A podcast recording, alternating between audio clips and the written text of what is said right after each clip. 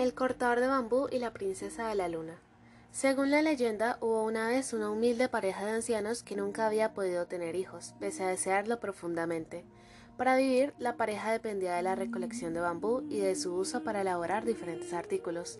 Una noche, el anciano se internó en el bosque para cortar y recoger bambú, pero de repente se dio cuenta de que una de las muestras que había cortado brillaba a la luz de la luna.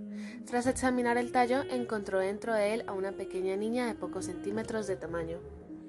Dado que su mujer y él nunca habían podido tener hijos, el hombre la llevó a su hogar, donde la pareja le daría el nombre de Kaguya y decidiría criarla como a su hija.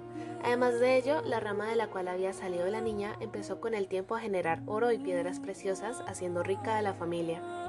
La niña fue creciendo con el paso del tiempo, convirtiéndose en una hermosa mujer. Su belleza sería tal que empezaría a tener numerosos pretendientes, pero ella se negó a casarse con ninguno.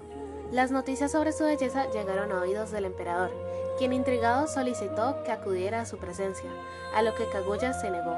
Ante la negativa, el emperador acudiría en persona a visitarla, cayendo rápidamente enamorado de ella y pretendiendo llevarla con él a su castillo, a lo que la joven también se negaría. A partir de entonces, el emperador seguiría manteniendo la comunicación con Kaguya a través de numerosas cartas. Un día la joven habló con su padre adoptivo sobre el porqué de sus negativas, así como el motivo por el que cada noche pasaba las horas mirando al cielo. Ella provenía de la luna, su hogar, de la cual era princesa y a la cual estaba destinada a volver en poco tiempo. Angustiados, los padres se lo comunicaron al emperador, el cual envió guardias para intentar evitar que la mujer fuera devuelta a la luna. Pese a las medidas de seguridad, una noche de luna llena, una nube descendió desde la luna con la intención de llevársela. Antes de partir de nuevo a su hogar natal, Kaguya se despidió de sus padres y dejó atrás una carta de amor para el emperador, junto con una botella en la que le dejaba el segundo el elixir de la vida eterna.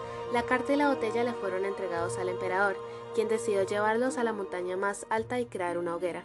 Allí, una vez salió la luna, el emperador arrojó la carta y el elixir al fuego, generando un humo que ascendería hacia el lugar donde había partido su amada. Ese monte es el monte Fujiyama, y aún hoy en día podemos ver en su cima el humo procedente de la hoguera del emperador.